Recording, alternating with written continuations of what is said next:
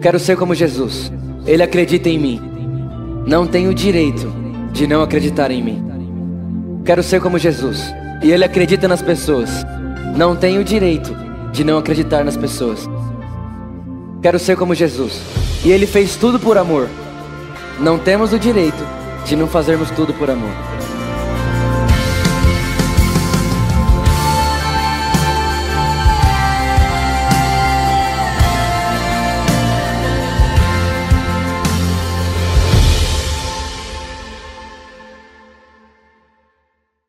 Marcos capítulo 16, versículo 15, diz assim: Ele lhes ordenou: Enquanto estiverdes indo, repita comigo, indo. indo. Mais forte, vamos lá, indo. indo. Pelo mundo inteiro.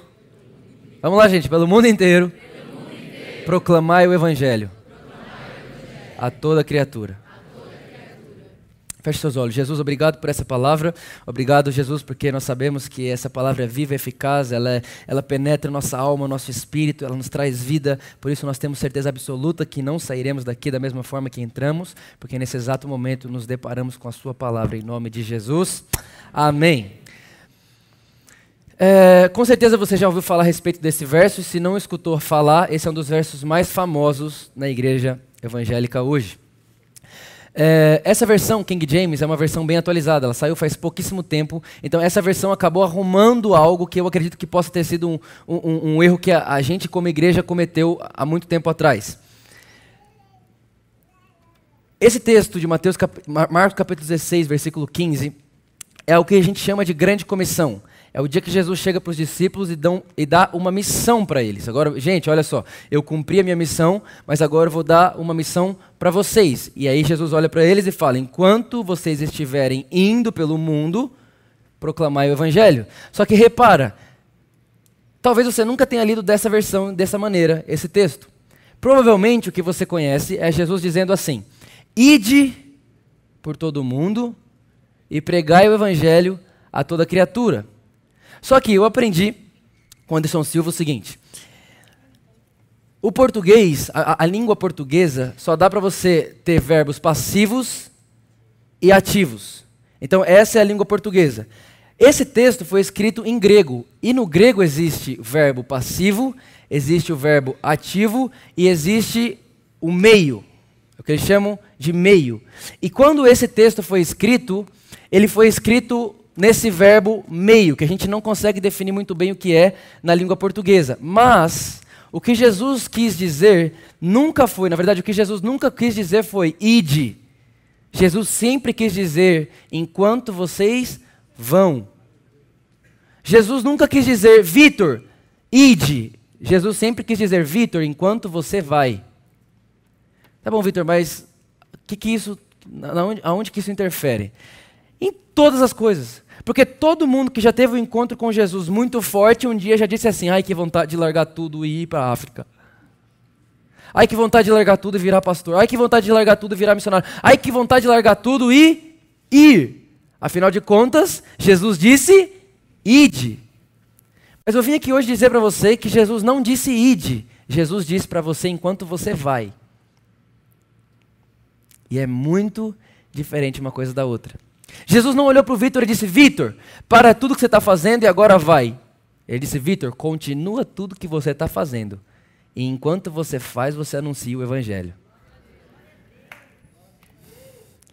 Não é, Vitor, para tudo e vai pregar. É enquanto você faz tudo, continue pregando. Jesus não, não, não, chegou em você e falou: para de ir para a escola, para de ir para a faculdade, para de ir para o trabalho, para de sair com seus amigos, para de tudo e agora só vai pregar o Evangelho. Não. Ele está dizendo: enquanto você for para a escola, pregue. Enquanto você for para o trabalho, pregue. Enquanto você for com seus amigos, pregue. Enquanto você estiver jogando bola, pregue. Não é para você parar e ir, é enquanto você vai, pregue. Está dando para entender? Spurgeon, ele é conhecido como o príncipe dos pregadores. Quando ele tinha 19 anos de idade, para você ter ideia, o estádio estava cheio e ainda tinha 80 mil pessoas fora do estádio esperando para entrar. 19 anos de idade. Ele, era, ele é conhecido até hoje né, como o príncipe dos pregadores. Então, ele disse uma frase, e é uma das frases mais conhecidas dele, que diz o seguinte: Todo cristão é um missionário ou um impostor. Não existe um meio termo. Spurgeon diz que todo cristão, ou ele é missionário, ou ele é impostor. Se você é missionário, então você não é impostor, mas se você não é impostor, se você não é missionário, então você é um impostor do evangelho, já diria Brennan Manning, não é verdade? Agora, vamos lá. Se eu preciso entender que eu tenho uma missão e que eu, como cristão, sou um missionário, que missão é essa? Que missão é essa, então, que eu e você, que nós, como igreja, temos, que nós precisamos colocar ela em prática, colocar ela em ação?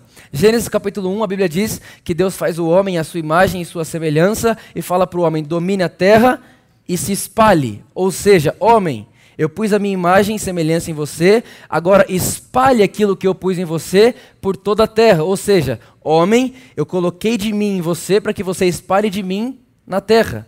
É por isso que quando Jesus vem para a terra, ele vai ensinar eu e você a orarmos, e ele fala assim: Vitor, olha, ora, ora assim, Pai nosso que estás no céu, santificado seja o teu nome, venha a nós o teu reino, seja feita a tua vontade, assim na terra como é no. Ou seja, Jesus estava dizendo, Vitor, você é um representante do céu. Então, enquanto você for, você tem que fazer na terra como é no céu. O problema é que a gente quer parar tudo que a gente está fazendo para então ir fazer como no céu. Mas Jesus não disse para tudo, então vá fazer. Jesus disse: enquanto você está fazendo tudo, faça tudo como é no céu. Não é parar e fazer algo novo, é continua fazendo o que você já estava fazendo, mas agora faça como é no céu. Você lembra do Gadareno que Jesus foi lá, expulsou os demônios dele, aí ele chegou e falou assim: Jesus, deixa eu te seguir. Ele disse: Não. Continua vivendo sua rotina normal. O que você fazia de segunda a segunda aqui? Continua fazendo. Só que agora você vai continuar fazendo, pregando o Evangelho. Não é sobre parar e ir, é sobre continuar e pregando. Está fazendo sentido para alguém? Então todos nós aqui temos essa missão. Agora, repara, um dia Deus falou para Moisés: Moisés, a sua missão é tirar o povo do Egito. E Moisés fez isso. Moisés foi até lá, falou com o faraó, você sabe da história. Só que, se você chegar hoje no povo do Egito e perguntar para eles: Ei, povo do Egito, quem é Deus para vocês? Quem que é Deus para vocês? Quando vocês pensam em Deus, quem é Deus para vocês? Sem dúvida nenhuma, o povo do Egito vai dizer assim: Ah, Deus é quem tirou a gente do Egito. Deus é o que faz cair maná do céu. Deus é aquele que coloca uma fogueirinha quando a gente está com frio. Deus é aquele que coloca uma nuvem quando a gente está com calor. Esse é Deus. Se você perguntar para o povo do Egito, é isso que ele vai responder. Agora, se você chegar em Moisés e perguntar, Moisés, quem é Deus para você? Moisés vai dizer, Deus é o eu sou. Repara, Pergunta para o povo do Egito, eles vão falar para você o que Deus faz. Pergunta para Moisés, ele vai falar para você quem Deus é. O povo do Egito, ah, Deus é o que põe o fogo para a gente. Moisés, Deus, ele é o próprio fogo que esquenta a gente quando a gente está com frio. Pergunta para o povo do Egito: quem é Deus para vocês? Ah, Deus é, o, é, aquele que faz cair maná do céu. Pergunta para Moisés: quem é Deus para você? Hum, Deus é o próprio maná, o pão vivo que desceu do céu, quem come dele não volta a ter fome nunca mais. Agora, repara, qual que é a diferença do, de Moisés para o povo? A diferença de Moisés para o povo é a rotina que eles tinham. Eu quero falar um pouco hoje com vocês sobre rotina, fazendo de Jesus a sua rotina. Se você olhar a vida do povo, a vida do povo era essa. Eles faziam tudo o que queriam, um dia antes de ir para o culto eles se consagravam, iam para o culto, depois voltavam a fazer o que queriam. Então a rotina deles era essa. Deus para eles era um encontro. A rotina de Moisés não. A Bíblia diz que todos os dias Moisés se retirava e ia até a tenda do encontro se encontrar com Deus. Repara, o que para um era um encontro, para o outro era uma rotina. Então o que diferenciou Moisés do povo? Não é que Deus revelou mais para Moisés é que enquanto o povo tinha Deus como encontro, Moisés tinha Deus como rotina.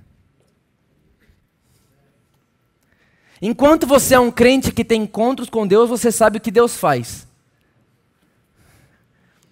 E aí, toda vez que você for falar, você vai falar o que Deus faz.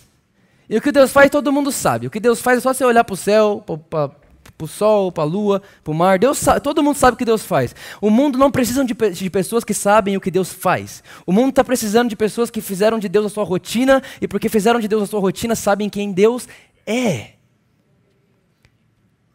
Porque às vezes quando você fala o que Deus faz, o que Deus fez para você não serve para o outro. Mas quando você sabe que Deus é o eu sou, por que, que você acha que Deus diz que Ele é o eu sou? Porque Ele não está limitado. Ele não poderia falar eu sou a luz, mas só luz. Então ele fala, Moisés, eu sou, mas você é o quê? Eu sou o eu sou, mas você é o quê? Faz o seguinte, o que você precisa? De, de comida? Então eu sou o maná. Você precisa de fogo? Eu sou o fogo. Você precisa de provisão? Eu sou o provedor. Você precisa de cura? Eu sou o milagre. Você precisa de salvador? Eu sou o salvador. O que, você precisa? Eu sou. Então presta atenção. Quem faz de Deus a sua rotina nunca vai querer saber o que Deus vai fazer de intervenção. Porque quem tem de Deus a sua rotina não quer saber o que Deus vai fazer para intervir, porque sabe que Deus é a própria rotina, e se Deus é a própria rotina, a solução está nele mesmo.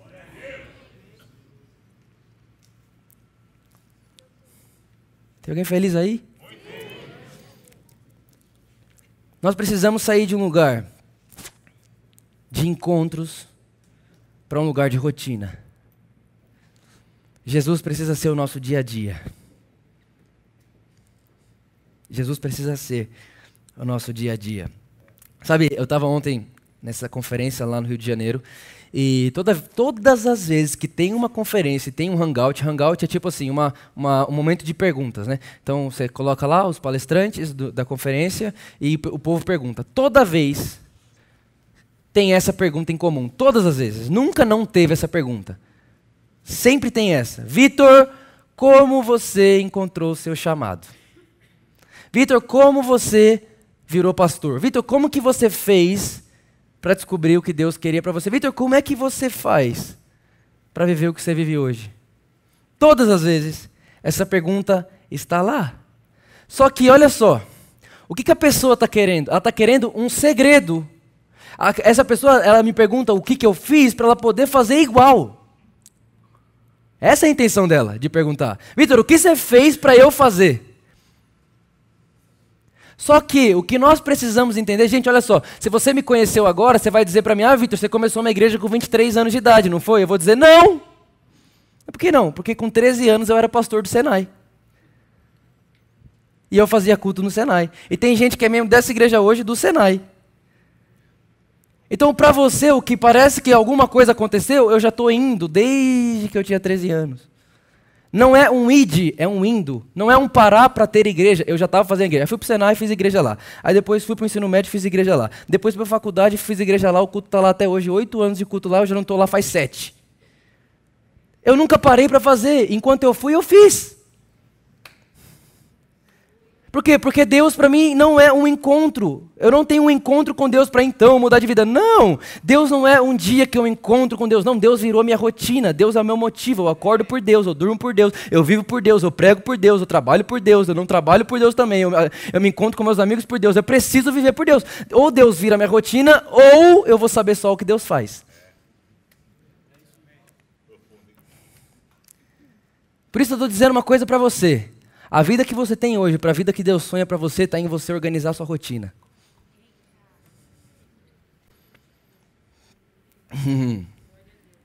Olha que coisa legal. A vida que você vive hoje, para a vida que Deus espera que você viva, a, vida, a vida que você nasceu para viver está em você organizar a sua rotina. Alguém chega em mim e fala: Não, Vitor, mas você não tem ideia, o tempo voa. Pois é, o tempo voa mesmo, mas o piloto é você. Não, Vitor, mas meu Deus do céu, eh, não é possível.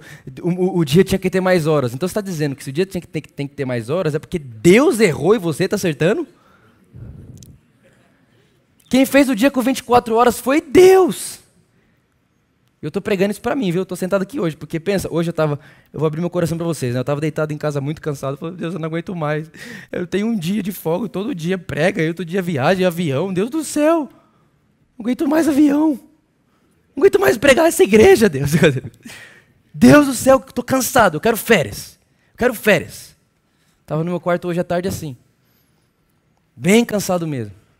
E aí Jesus falou assim para Vitor: Olha, muito obrigado, viu? Por tudo que você está fazendo pela igreja. Feliz. Mas você está cansado desse jeito que você está fazendo mais do que eu te pedi.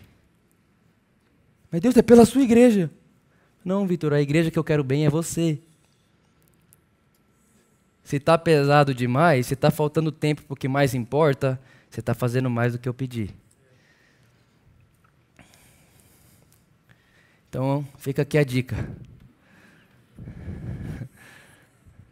Você está faltando tempo porque está fazendo mais do que precisa. Se está faltando tempo para as coisas mais importantes é porque está fazendo mais do que precisa. E é por isso que talvez você nunca prospera. Porque quando você faz mais do que precisa, é porque você acha que você precisa fazer muito para prosperar. A prosperidade cristã não vem de esforço, vem de descanso. Você, você prospera enquanto confia e descansa, não enquanto trabalha e se esforça. Tomei hoje, viu? É bom que eu posso pregar e dar em vocês também essa. Mas pior que amanhã tenho que acordar cedo para viajar. Mas amém, né? Atos capítulo 6, versículo 1. Abra sua Bíblia aí comigo. Atos capítulo 6, versículo 1. Atos capítulo 6, versículo 1.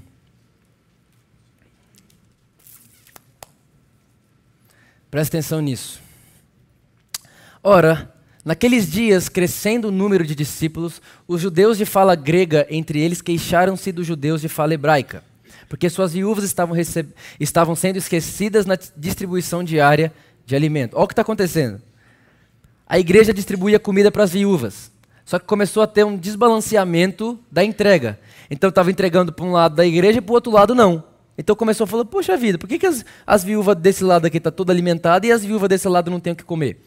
Aí é o que aconteceu? Por isso os doze, né, os discípulos, reuniram todos os discípulos e disseram: Não é certo negligenciarmos o ministério da palavra de Deus a fim de servirmos a mesa, as mesas. Irmãos, escolham entre vocês sete homens. Repita comigo: de bom testemunho, de bom testemunho. Cheios, do Espírito. Cheios do Espírito e de sabedoria. De sabedoria. Olha o que está acontecendo aqui. Está faltando gente para ajudar na entrega de cesta básica da igreja. Está faltando gente para entregar a cesta básica na igreja. Aí o apóstolo, um dos apóstolos, a gente não sabe quem é, mas um dos doze, olha e fala assim: tá, tá faltando o quê? Entregador de cesta básica? Tá bom, então vai atrás de um homem que tenha bom testemunho, cheio do espírito e de sabedoria. Mas para que? Você vai ungir ele apóstolo para tudo isso? Não. É entregar a cesta básica. O entregador de cesta básica na igreja, bom testemunho, cheio do Espírito e cheio de sabedoria. Você queria um pastor desse, mas lá ele era só um entregador de cesta básica. Era só um entregador de cesta básica, sim ou não? Não. Não. Por quê? Porque a Bíblia diz que aqueles que nasceram do Espírito agora são Espírito. Não existe mais alguém que tenha um cargo funcional. Todos que nascemos de Deus nascemos para o mesmo Propósito, qual o propósito? Crer em Jesus e representá-lo. Por isso, se é pastor, se é empregado, não importa mais se fica no púlpito pregando, se fica na recepção recebendo pessoas, se fica lá fora cuidando do carro, não importa mais. Se é espiritual, não tem uma coisa mais importante que a outra, porque agora tudo que importa é a crença em Jesus e a representação de Jesus. É isso que importa. Agora, olha, continua. Uh, pode passar para o próximo. Tal proposta agradou a todos. Então escolheram Estevão, homem cheio de fé e do Espírito Santo. Estevão, homem cheio de fé e do Espírito Santo. Além de Filipe e tal, não sei o que, não sei o que, não sei o que. Próximo. Apresentaram esses homens aos apóstolos, os quais oraram e lhes impuseram as mãos. Versículo 8, passa para o 8. Estevão, homem cheio da graça e do poder de Deus, realizava grandes maravilhas e sinais entre o povo. Agora, olha que coisa mais absurda. Ele era o entregador de cesta básica. Mas a Bíblia diz que ele está realizando grandes sinais e maravilhas. Era o entregador de cesta básica. Não era nada demais. Não era um super apóstolo. Mas era alguém que tinha entendido o indo. Estevão enquanto você vai, cure os enfermos, prega o evangelho, liberte os cativos, ressuscite os mortos. Então Estevão entende que ele não precisa parar de entregar a cesta básica para fazer isso, mas enquanto ele entrega a cesta básica, ele pode fazer isso.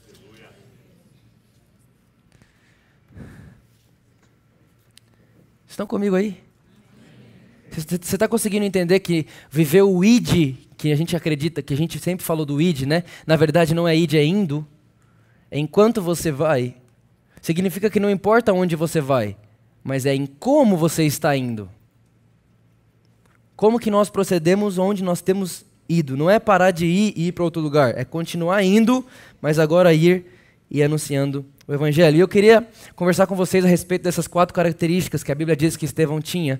E eu quero mostrar para você que essas quatro características que Estevão tinha é, tem tudo a ver, está totalmente ligado, completamente ligado com rotina. Olha para quem está ao seu lado e fala rotina. Rotina. rotina. É uma palavra que às vezes você fala rotina, alguém se assusta, né? Rotina. Não, não gosto, não gosto de rotina é rotina. Primeira coisa que a Bíblia fala que o homem tinha que ter era bom testemunho. Se você for procurar no grego o que significa bom testemunho, significa alguém que tem reputação, ou seja, alguém que tem autoridade para testemunhar. Então, alguém que tem bom testemunho é alguém que tem autoridade para testemunhar. É por isso que a Bíblia diz em Atos capítulo 1, versículo 8, que nós receberíamos o poder de Deus quando viesse sobre nós o Espírito Santo e seríamos suas testemunhas. Testemunha. Gente, o que, que testemunha faz? Testemunha prova que algo foi real. O que, que é uma testemunha? A, teste a testemunha de um assalto é alguém que viu o assalto, por isso pode testemunhar que aquilo é uma verdade. Aquilo não é uma mentira, aquilo é uma verdade. Mas por que, é uma verdade? Porque eu vi. E porque eu vi, então eu tenho autoridade para ser uma testemunha. Então, quando a Bíblia diz sobre esse homem cheio, é, desse homem que tem um bom testemunho, a verdade é que ela estava dizendo assim: era um homem que trazia em si mesmo provas de que o evangelho era real. Era um homem que trazia no seu próprio corpo a imagem de que o evangelho era de verdade. Se você continuar lendo Atos, a Bíblia vai dizer no, último versículo do mesmo capítulo que a gente estava lendo, que as pessoas olhavam para Estevão e se assustavam, porque eles olhavam para Estevão e pareciam que eles estavam vendo anjos. Repara, eles olhavam para Estevão e parecia que ele estava vendo anjo. Por que, que, que é isso? Ele tinha uma imagem. Ele tinha uma prova no seu próprio corpo de que o que ele estava falando era verdade. Agora, Vitor, o que isso tem a ver com rotina? Tudo. Romanos capítulo 8, versículo 29 diz assim: E a vontade de Deus, para mim e para você, é que todos nós sejamos a imagem de Jesus. E sabe o que significa imagem? Prova de que algo foi real. Prova de que algo foi real. Esse texto, pois aqueles que de antemão conheceu, também os predestinou para serem conforme a imagem do seu filho, está dizendo a respeito da vontade de Deus para mim e para você. Então você fala, Vitor, qual é a vontade de Deus para mim? Que você seja a imagem de Jesus. Vitor, o que você acha que Deus quer de mim? Que você seja a imagem de Jesus. Agora, Vitor, como me tornar a imagem de Jesus? Rotina, quer ver só? 2 Coríntios capítulo 3, versículo 18. Lê comigo, ó, 2 Coríntios, capítulo 3, versículo 18. E todos nós, que com a face descoberta, contemplamos a glória do Senhor, segundo a sua imagem. Então repara, para você ser alguém que tem autoridade para ser testemunha, você precisa de dia a dia com Deus. Você precisa de rotina com Deus. Gente, a importância do tempo. Tiago Brunet fala muito bem sobre isso. Ele está falando comigo ontem até. Ele está falando, Vitor, o dia que essa geração entender que a maior riqueza que nós temos não é dinheiro, é o tempo, então tudo muda. Tudo vai mudar. A moeda de hoje, gente, é o tempo. Está tudo à sua volta querendo o seu tempo. E se você não governar o seu tempo, ele passa por cima de você, você nem vê. Quando foi ver, já foi, é ou não é? Quem que já passou um dia que falou, gente, nem vi, passou, me atropelou esse dia. Foi embora, você nem viu. A moeda de hoje é o tempo. Então, gente, nós precisamos aprender a lidar com rotina, dia a dia com Deus. Jesus precisa se tornar a nossa rotina. A segunda coisa que a Bíblia fala a respeito de Estevão é que ele era cheio do Espírito. Agora, quem é o Espírito? O Espírito Santo é a pessoa de Deus em nós. Olha o que diz a Bíblia em 2 Coríntios capítulo 13. Coloca para mim no versículo 14. 2 Coríntios 13, 14. A graça do Senhor Jesus Cristo, o amor de Deus e a comunhão do Espírito Santo seja com todos vocês. Olha aqui. Quando foi que nós conhecemos a graça de Jesus? Quando ele morreu na cruz, sim ou não? Quando foi que nós conhecemos o amor de Deus? O dia que ele enviou Jesus, sim ou não? Então você concorda comigo que a graça de Jesus e o amor de Deus foi manifestado no passado? Sim ou não? Mas e a comunhão do Espírito? Repara, o amor de Deus, o Pai, foi revelado no passado. A graça de Jesus foi revelada no passado. E a comunhão do Espírito? É para agora. Rotina. Rotina. Dia a dia. Alguém fala, Vitor, como que faz para queimar a vida inteira? É só não deixar de ter lenha todo dia. Se você for pôr lenha todo dia no fogo, ele nunca para de queimar. Por que, que um fogo acaba? Porque para de ter lenha. Então, rotina. Rotina é mais importante do que a gente pode imaginar, gente. Agora, mais importante do que alguém que vai falar assim, não, então eu vou ter duas horas com Deus por dia. Não, calma, isso é id. Então você para tudo para ir para o seu quarto e ficar com Deus. Isso é super importante. Mas a grande verdade é que o apóstolo Paulo falou assim: olha, Vitor, não pare de orar. Ore sem cessar. Será que o apóstolo Paulo estava falando o quê? Vitor, para de ter amigo, para de ter família, para de fazer tudo que você faz, vai para o seu quarto e fica só orando. Era isso que ele estava querendo dizer? Não. Ele estava dizendo o seguinte: Vitor, você pode entrar numa mentalidade com Deus, onde a forma como você trata as pessoas à sua volta se torna uma oração. Vitor, você pode entrar numa mentalidade com Deus. Você pode entrar numa forma de pensar tão perfeita que a forma como você trabalha, se é para o Senhor que você trabalha, então você está orando enquanto trabalha. Então repara, gente, que aquilo que a gente dificultou tanto, a gente colocou tanto, meu Deus do céu, meu Deus do céu, tem que parar tudo para fazer isso. Não, enquanto você faz, ora. Faça para o Senhor, é uma oração. Faça para o Senhor, é uma oração. Não importa o que seja, não importa onde seja, é para o Senhor? Sim, sua vida é para o Senhor? Sim. Então não importa o que você faça, se você está fazendo para o Senhor, você está fazendo uma oração. Não sei para você, mas isso me traz uma paz tão boa. É tão gostoso viver com Jesus assim. Rotina, Jesus se tornou o meu dia a dia. Ele era cheio do Espírito. Terceira coisa que a Bíblia fala que ele tinha era sabedoria. Sabedoria sabedoria. Com certeza você já ouviu falar a respeito daquele provérbio que diz assim: O princípio da sabedoria é o temor ao Senhor. É ou não é? E se você for pesquisar um pouco o que significa temor na velha aliança, na velha aliança, temor significa ter medo mesmo. Então, na velha aliança, você temer a Deus, ele estava dizendo, você tem que ter medo de Deus mesmo. Agora, Jesus veio redefinir temor para mim e para você. Olha o que diz Mateus capítulo 4, versículo 9. Presta bem atenção nisso, que tudo que eu vou falar, para mim isso é o mais importante. Mateus capítulo 4 é o momento onde o diabo está tentando Jesus. Você já ouviu esse texto. Então, o diabo está, Jesus está sendo tentado pelo diabo. E toda vez que o diabo tenta Jesus de algo, Jesus devolve para o diabo um versículo bíblico. Certo? Então, ó, presta atenção. É o diabo falando: Tudo isso lhe darei se você prostrar e me adorar. Jesus lhes disse: Retire-se, Satanás, pois está escrito: Adore o Senhor, o seu Deus, e só a ele preste culto. Só que esse texto que Jesus está citando está lá em Deuteronômio capítulo 6. Olha isso. Em Deuteronômio capítulo 6, o versículo que Jesus está citando não é adore o Senhor, o seu Deus. É tema o Senhor, seu Deus. Então o que, que aconteceu com Jesus? Será que Jesus esqueceu que estava escrito teme e falou adore? Ou será que Jesus estava querendo redefinir temor?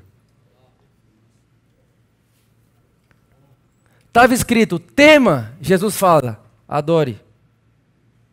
Ué, Jesus, você esqueceu o texto, foi? Não. Ele não esqueceu o texto. Ele estava redefinindo o temor. Repara nisso. Na velha aliança, tema, tenha medo. Em Jesus, adore. Sabe o que significa adorar? Ir até o alvo da adoração e beijar a sua mão. Olha isso. Tema, tenha medo de Deus e faça culto para Deus. Aqui, vai com confiança até o alvo da sua adoração e pode beijar ele a hora que você quiser.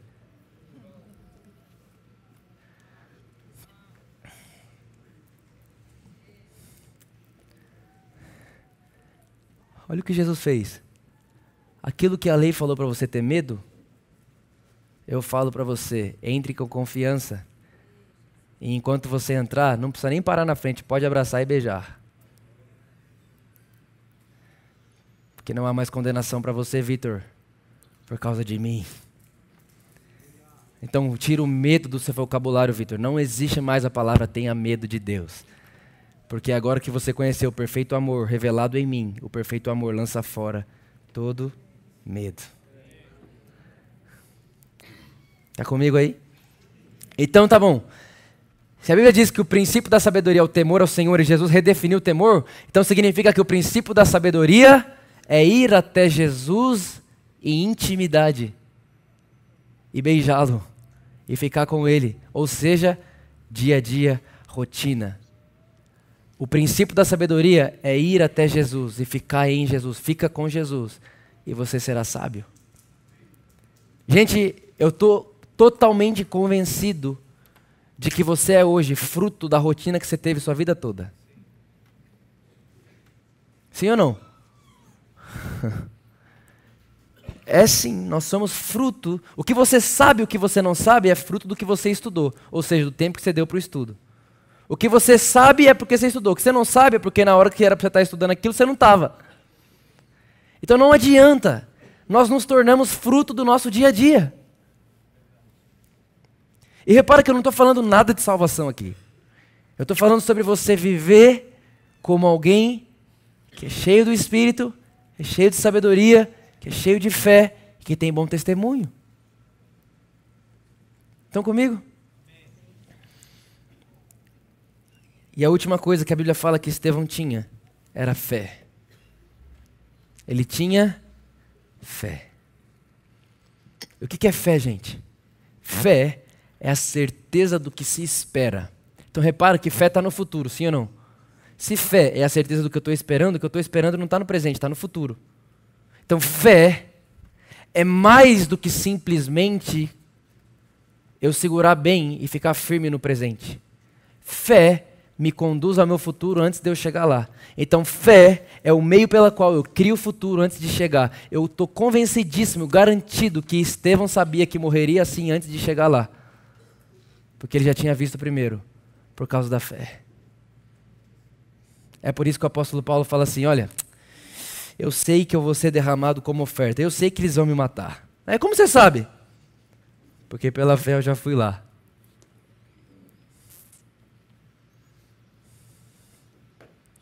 Quem anda pela fé não é surpreendido. A fé é o que antecipa você a tudo que virá. Agora, Vitor, o que isso tem a ver com rotina? Tudo. Porque a Bíblia diz assim: sem fé é impossível agradar a Deus. Tá bom, e como eu faço para ter fé? A Bíblia diz assim: a fé vem pelo ouvir, e ouvir a palavra de Deus. E quem que é a palavra de Deus? Jesus. Significa então que a fé, ela vem enquanto eu estou ouvindo Jesus falar. E isso é rotina. Você não escuta uma voz que você não conhece. Quer ver só? Fecha o olho, todo mundo. Fecha o olho, fecha o olho. Todo mundo. E imagina aí agora, dentro de você, o som do meu melhor amigo. Você não sabe nem quem é. Escuta aí. Tem alguém que está ouvindo o som do meu melhor amigo aí dentro de você? Não. Agora, com seus olhos fechados, você vai ouvir o som do seu melhor amigo. Ouça a voz do seu melhor amigo aí dentro agora. Você conseguiu ouvir, sim ou não? Pode abrir o olho e olhar para mim. Por que, que a voz do meu melhor amigo você não conseguiu ouvir e a voz do seu melhor amigo você conseguiu? Porque a voz do meu melhor amigo você nunca ouviu. E a voz do seu você escuta sempre. Então, quem é que reconhece a voz de Jesus? quem está escutando ele na sua rotina. Rotina é importante. Rotina é importante. Agora, vai ter dia que você não vai estar tá afim. não vai estar tá nem um pouco afim. Mas o seu sentimento não te define. Os seus sentimentos não mandam mais em você, porque o justo não vive pelo que sente, ele vive pelo que ele sabe. Então, eu sei que rotina é importante, então eu levo cativo a minha rotina onde eu quiser. Eu mando nela, não é ela que manda em mim. O tempo é meu e eu não sou eu que sou dele. Deus deu tempo para mim e não me deu para o tempo. Se Deus deu tempo para mim, eu uso ele do jeito que eu quero. Deus não me deu para o tempo. Foi ao contrário. Então quem decide o que eu faço com ele sou eu. Gente, eu vou dizer de novo. Está tudo à sua volta querendo disputar seu tempo. Porque seu tempo fala do seu dia a dia. E seu dia a dia de hoje define o seu dia a dia de amanhã. Se você hoje não tiver rotina com Deus, eu vou prever seu futuro agora. Ó aqui, vou prever. Se você não tem rotina hoje de, de oração, de Bíblia, de vida com Jesus, se você não tem rotina de leitura de livros, então, talvez você pergunte, Vitor, por que, que eu estou assim hoje? Por causa das suas escolhas de dois meses para cá. Ô Vitor, por que, que eu estou tão bem hoje? Porque há dois meses atrás você escolheu mudar a sua rotina. Há dois meses atrás você escolheu mudar a sua forma de pensar. Há dois meses atrás você escolheu mudar o que você lê. Há dois meses atrás você escolheu mudar o que você ouve. Há dois meses atrás você, escutou, você escolheu mudar o que você vê. E é por isso que hoje você está num lugar que você não estaria se não tivesse mudado a sua rotina. Olha que espiritual. Vim aqui hoje falar para você da sua rotina. Isso eu garanto para você, sem medo de errar, o que define seu futuro é sua rotina de amanhã. Deus escreveu. Olha só. Tiago Brunet me disse isso ontem. Ele falou: Vitor, Deus planejou o seu futuro, ele não realizou. Quem realiza é você, enquanto você se planeja na sua rotina. Está tudo planejado. Mas quem realiza? Eu, você. Quando eu tinha 13 anos de idade, disseram para mim que eu seria um pastor e um pregador. E que eu ia viajar o mundo, com 13 anos. Eu me lembro que era um final de semana. Com 13 anos de idade, me disseram que eu seria um pastor e um pregador. Na segunda-feira, eu cortei meu cabelo igual pastor. Troquei minha mochila de costas por uma mochila de lado que eu achava mais pastoral. Sério? E passei gel no cabelo para trás. Verdade. Eu lembro que eu cheguei na escola nesse dia, eu nunca vou esquecer. A hora que eu entrei, tinha um amigo meu chamado Johnny. Ele falou: O que, que aconteceu com você, cara? Eu falei: Agora eu sou o pastor dessa escola aqui. Mas, Vitor, você imperou? Não, eu só acreditei no que Deus disse. Então Deus planejou e eu mudei minha rotina e hoje eu estou aqui. Deus planejou seu futuro, cara. Mas enquanto você não se posicionar na sua rotina, Infelizmente, o planejado fica só no planejamento, não se torna realidade. E é uma pena quando alguém morre sem tornar real o que Deus planejou, porque Deus não planejou nada igual para ninguém. Significa que quando alguém morre sem viver o planejado, nunca o mundo vai ver o que poderia ver através desse alguém. Ninguém existe para fazer o que você existe para fazer. Ninguém pode fazer o que só você pode fazer.